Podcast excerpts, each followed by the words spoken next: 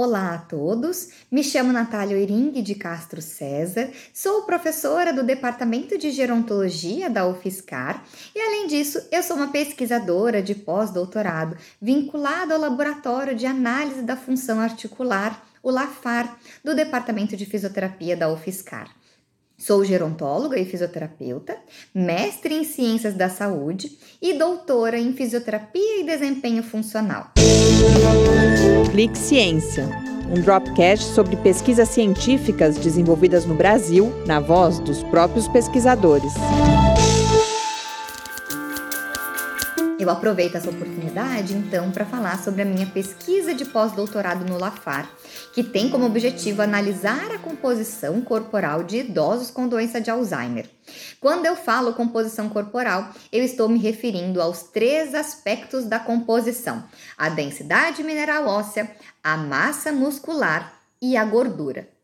Para realizar essa pesquisa estão comigo outros professores e alunos de iniciação científica, tanto dos departamentos de gerontologia quanto do de fisioterapia da UFSCar. Estamos recrutando e dividindo os participantes idosos em três grupos.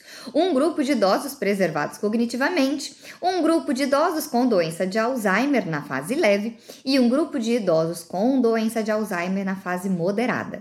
Esses participantes serão avaliados por testes clínicos cognitivos, físicos e de composição corporal.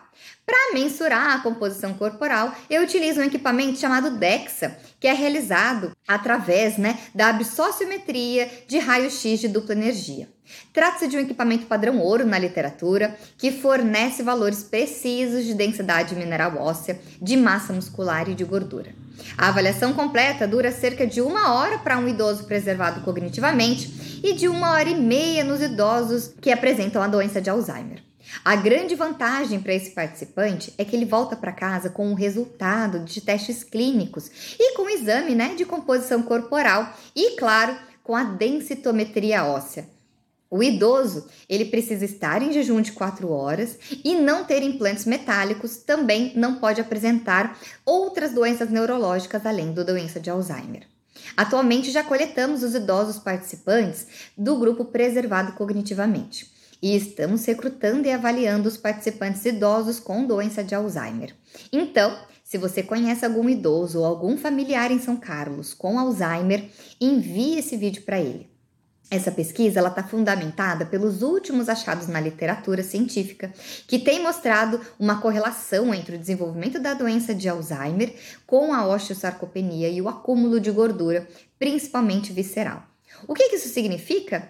Que idosos com menor densidade mineral óssea, ou seja, pior qualidade do osso, menor massa muscular, ou seja, menos quantidade de músculo, e um acúmulo de gordura, principalmente na região dos órgãos, parece ser né, mais propensos ao desenvolvimento da doença de Alzheimer e à piora também dela quando ela já está instalada.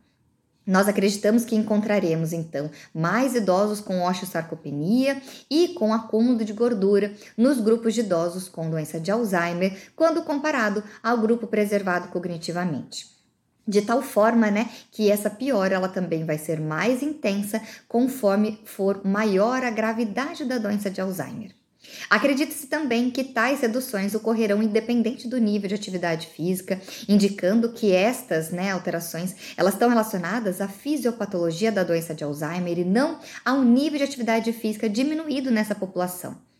Considerando né, que serão encontradas informações capazes de subsidiar a relação incerta né, atualmente entre a osteosarcopenia, o acúmulo de gordura e a doença de Alzheimer, é esperado que este estudo contribua com a prática clínica dos profissionais da área da saúde, possibilitando através desses seus resultados a elaboração de intervenções e de medidas preventivas apropriadas, bem como a clareza da importância de avaliações tanto de sarcopenia quanto da densidade mineral óssea e da gordura nessa população idosa.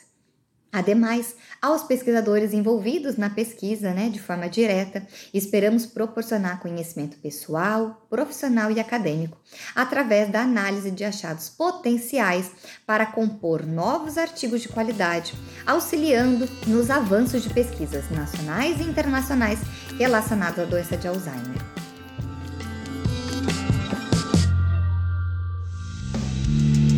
Clique Ciência é uma produção do Laboratório Aberto de Interatividade para Disseminação do Conhecimento Científico e Tecnológico, o LAB, e do Centro de Desenvolvimento de Materiais Funcionais, o CDMF. Saiba mais, visite www.lab.fiscar.br. Apoio Fundação de Amparo à Pesquisa do Estado de São Paulo, FAPESP, e Conselho Nacional de Desenvolvimento Científico e Tecnológico, CNPq.